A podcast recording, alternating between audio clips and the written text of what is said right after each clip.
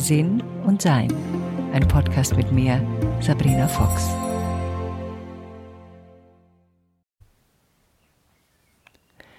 Verhilft die Spiritualität zu einem besseren Leben? Ich meine, deshalb kümmern wir uns ja drum, deshalb erforschen wir ja, weil es das ist, was wir möchten. Aber macht es das auch? Oder ist es einfach nur ein, ja, eine gewisse Anstrengung, regelmäßig zu meditieren, dies und jenes zu machen, die Gedanken zu kontrollieren oder zu meistern, die Gefühle zu verstehen, ähm, dem Körper zuzuhören? Ist es einfach nur eine Art von Beschäftigungstherapie, die uns eigentlich am Schluss überhaupt nichts bringt und wir wie so ein Esel hinter der Karotte immer herlaufen hinter dem Gefühl, naja, irgendwann muss es doch jetzt mal besser werden. Es kommt wahrscheinlich darauf an, wenn man fragt. Also wenn man mich fragt, dann würde ich sagen, ja, auf jeden Fall. Und es hat sich auch sehr schnell von Anfang an angekündigt, dass es besser wird. Das begann, wie ich zu meditieren angefangen habe vor über 30 Jahren. Und das war für mich noch gar nichts mit spiritueller Erforschung, hatte das noch nichts zu tun, sondern mir ging es eigentlich darum, mein Gehirn hat mich wahnsinnig gemacht. Ich wusste nicht mehr weiter und ich suchte einen Schalter, der das zumindest ab und zu mal runterfährt.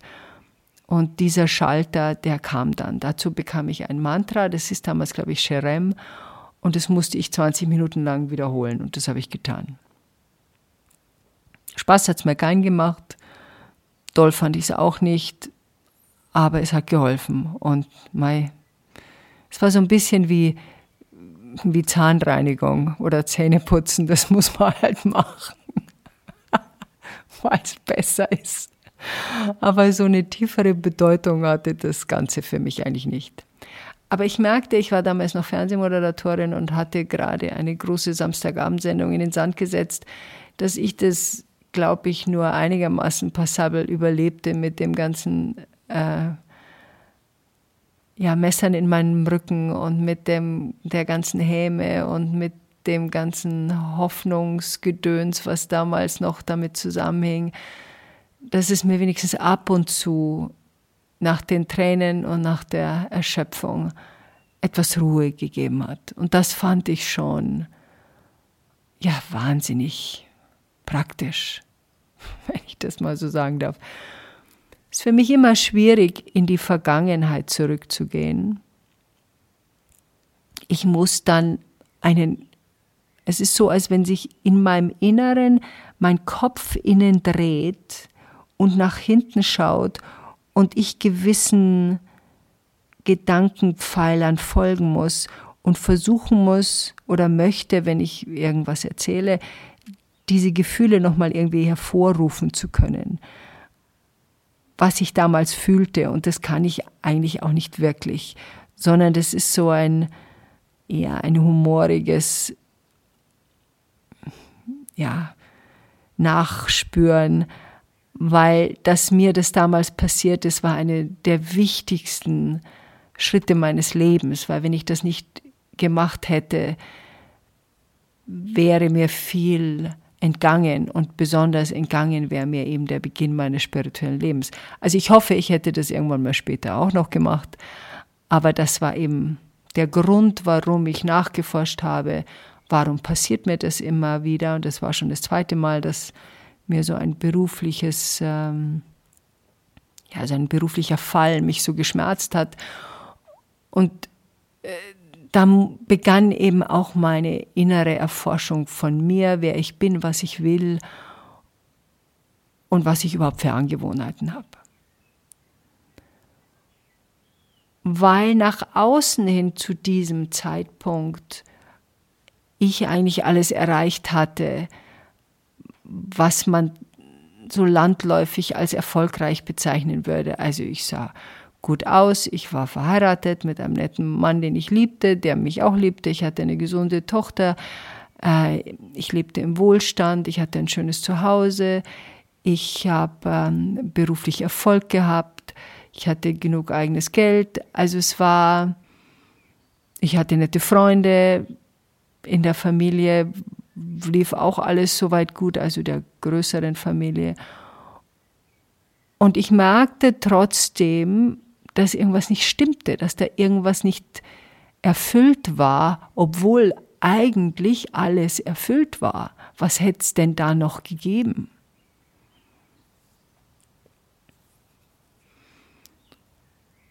Und was es gegeben hat, was ich eigentlich erst später mitbekomme, war eine Tiefe, war eine Ehrlichkeit und war eine Freude. Und viele von uns, die jetzt meine Generation sind, wir sind von Kriegskindern erzogen worden. Das heißt, Freude war nicht die Nummer eins auf der Prioritätenliste, sondern die Nummer eins auf der Prioritätenliste war etwas richtig machen, etwas gut machen und ja, nicht auffallen, perfekt sein und den Erwachsenen zuhören und brav sein. Ich war gerade eingeladen in einer Talkshow vom Michael Steinbrecher, das Nachtcafé am 8. April beim SWR. Und da ging es um das perfekte Ich. Und natürlich gibt es das nicht, aber das Thema war weit gefächert. Also was tun wir, um ein nach außen ein perfektes Ich abzugeben, obwohl das eigentlich in meinem Verständnis um ein waches Ich geht. Also ich habe ein waches Bewusstsein, wer ich bin, was ich möchte, wie ich mich benehme und bewege, wo meine Gedanken sind, wie ich meine Gefühle verstehe und wie ich mit meiner Umgebung umgehe. Und dazu wurde ich gefragt. In meinem Leben selber, aus dem, wo ich herkomme, aus einem sozialen Wohnungsbau, mit meinen Schwestern in der Küche schlafen, Vater Alkoholiker, es ist immer so bla bla bla. Es ist so wie so, das habe ich jetzt wirklich auch schon tausendmal gesagt, das ist jetzt auch gut. Aber das ist einfach nur zu erklären, dass ich da raus wollte, dass ich froh war, dass ich da draußen war, weil ich das Gefühl hatte, wenn ich selbstständig entscheiden kann, wird mein Leben besser. Und das wurde dann auch besser. Ich merkte, dass ich in der Lage bin, Dinge zu gestalten und zu erschaffen und daraus entstand dann ein größeres Gefühl für eine gewisse Selbstwertigkeit, die weit von einer Selbstliebe entfernt war, aber immerhin einer Selbstwertigkeit, die ich in Beziehungen noch nicht so erleben und ausleben konnte und verstanden habe, aber zumindest beruflich da ein bisschen stabiler war. Das war so mein erster Schritt dahin. Ich erinnere mich auch die Freude, die war nicht so wichtig in meinem Leben, sondern es ging eher um Erwartungen zu erfüllen, meine eigenen und die der anderen. Und einmal wurde ich, da habe ich dann schon meditiert und anders meditiert, da hatte ich eine Aufgabe bekommen, einmal in der Woche für einen halben Tag etwas zu tun, was mir Spaß macht da ich immer sehr organisiert bin, habe ich mir ein Blatt Papier genommen und wollte aufschreiben, was mir denn so Spaß macht, damit ich mir das einteilen kann. Und dann saß ich vor diesem leeren Blatt Papier. Und da fiel mir nichts ein. Nach langem Nachdenken fiel mir ein, dass ich keine Massagen habe und und nach wieder längerem Nachdenken fiel mir ein, dass ich gerne Achterbahn fahre. Aber was mich am meisten erschüttert hat daran ist, dass mir nichts einfiel. Ich hatte völlig vergessen oder noch nie richtig gelebt, was mir Spaß macht. Und das war dann der Beginn, der war so vor ja, 30 Jahren ungefähr, wo ich anfing, mehr darauf zu schauen, was denn in meinem Herzen stattfindet und was ich mir wünsche.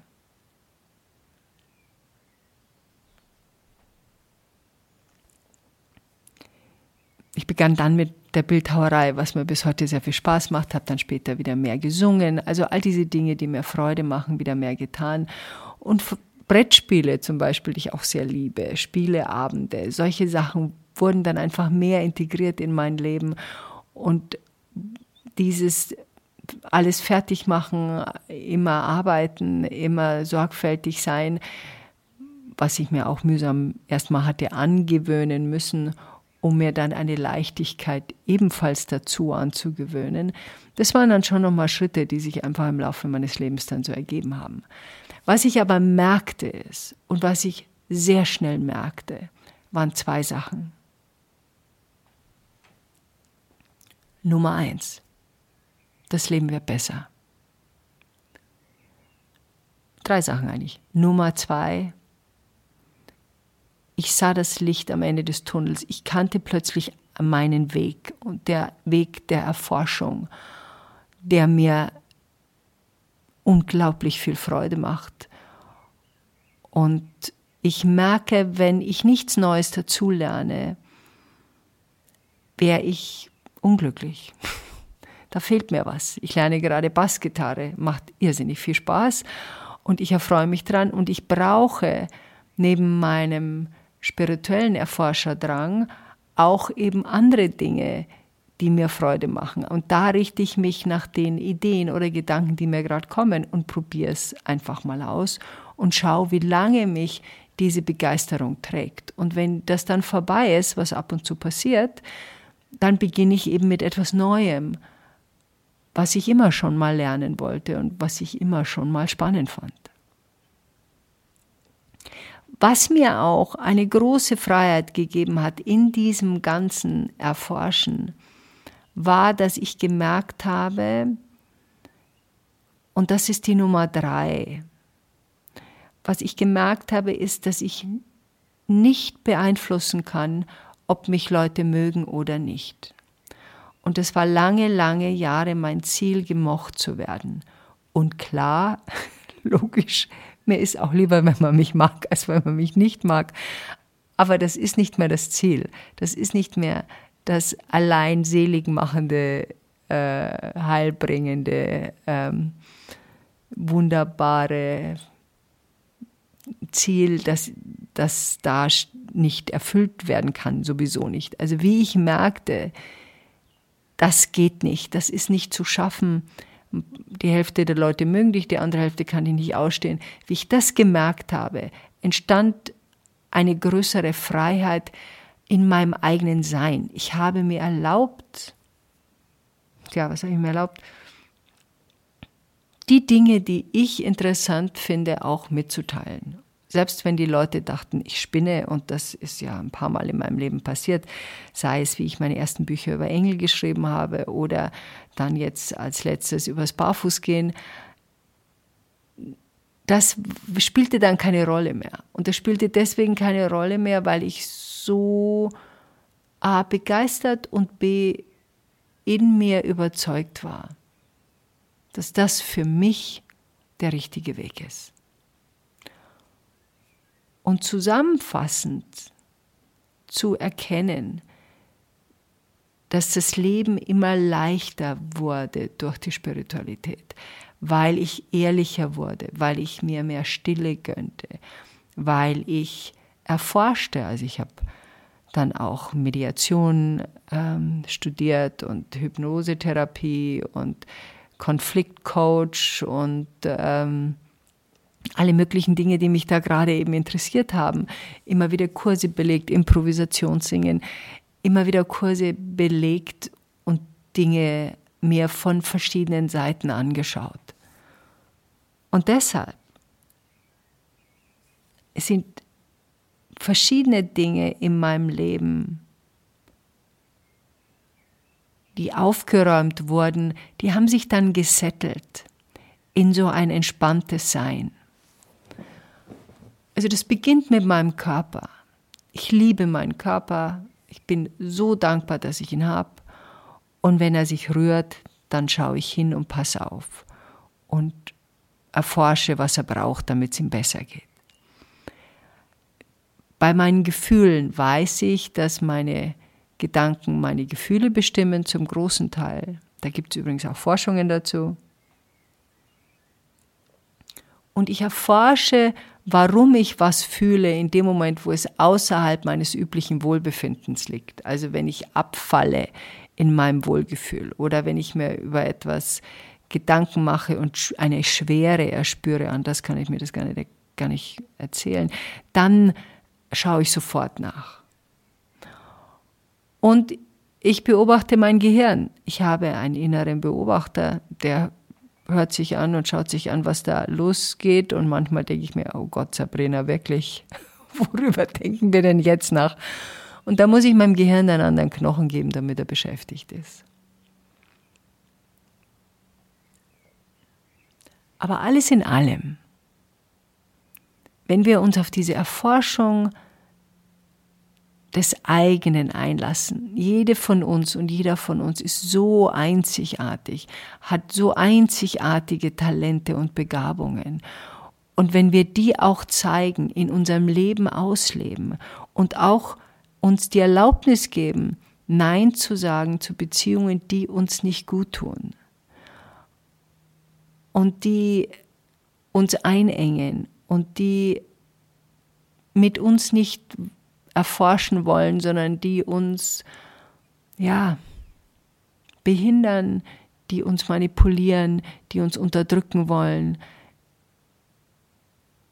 Es ist einfach sehr viel schöner und sehr viel erleichternder, dem eigenen Weg zu folgen und nicht anderen Leuten nachzulaufen oder das zu tun, was sie von einem wollen. Deshalb Die Suche nach einem perfekten Ich kann auch die Suche nach einem wachen Ich werden. Und in diesem wachen Ich entsteht dann auch ein wacheres Wir, weil wir miteinander verbunden sind. Und in diesem Miteinander verbunden. Und das sind wir jetzt auch, haben wir durch Corona gesehen, sehen wir jetzt durch den Krieg in der Ukraine. Wir sind miteinander verbunden. Und wir sind aber auch miteinander verbunden, wenn wir uns gegenseitig Hoffnung geben, wenn wir uns mit Wärme begegnen, mit Verständnis begegnen und das vor allen Dingen auch nicht nur den anderen geben, sondern auch zu uns selbst liebevoll und wahrhaftig sind. Weil wenn wir uns freudig entwickeln, kriegt das unsere Umgebung mit und wir werden weniger grantig, angestrengt, mühsam. ja, mühsam halt. Sondern können uns einfach da mitteilen und sagen, hey, heute geht's mir nicht gut. Ignoriere mich einfach. Oder heute geht's mir nicht gut. Ich brauche jetzt mal jemanden, der mir zuhört. Wir können einfach ganz normal alle unsere Gefühle mitteilen, wenn wir denn möchten, zu den Menschen, die uns nahestehen. Weil das Mitteilen das sich ausdrücken, das sich zeigen, macht eine Blume genauso wie ein Mensch. In diesem Sinne, enjoy life.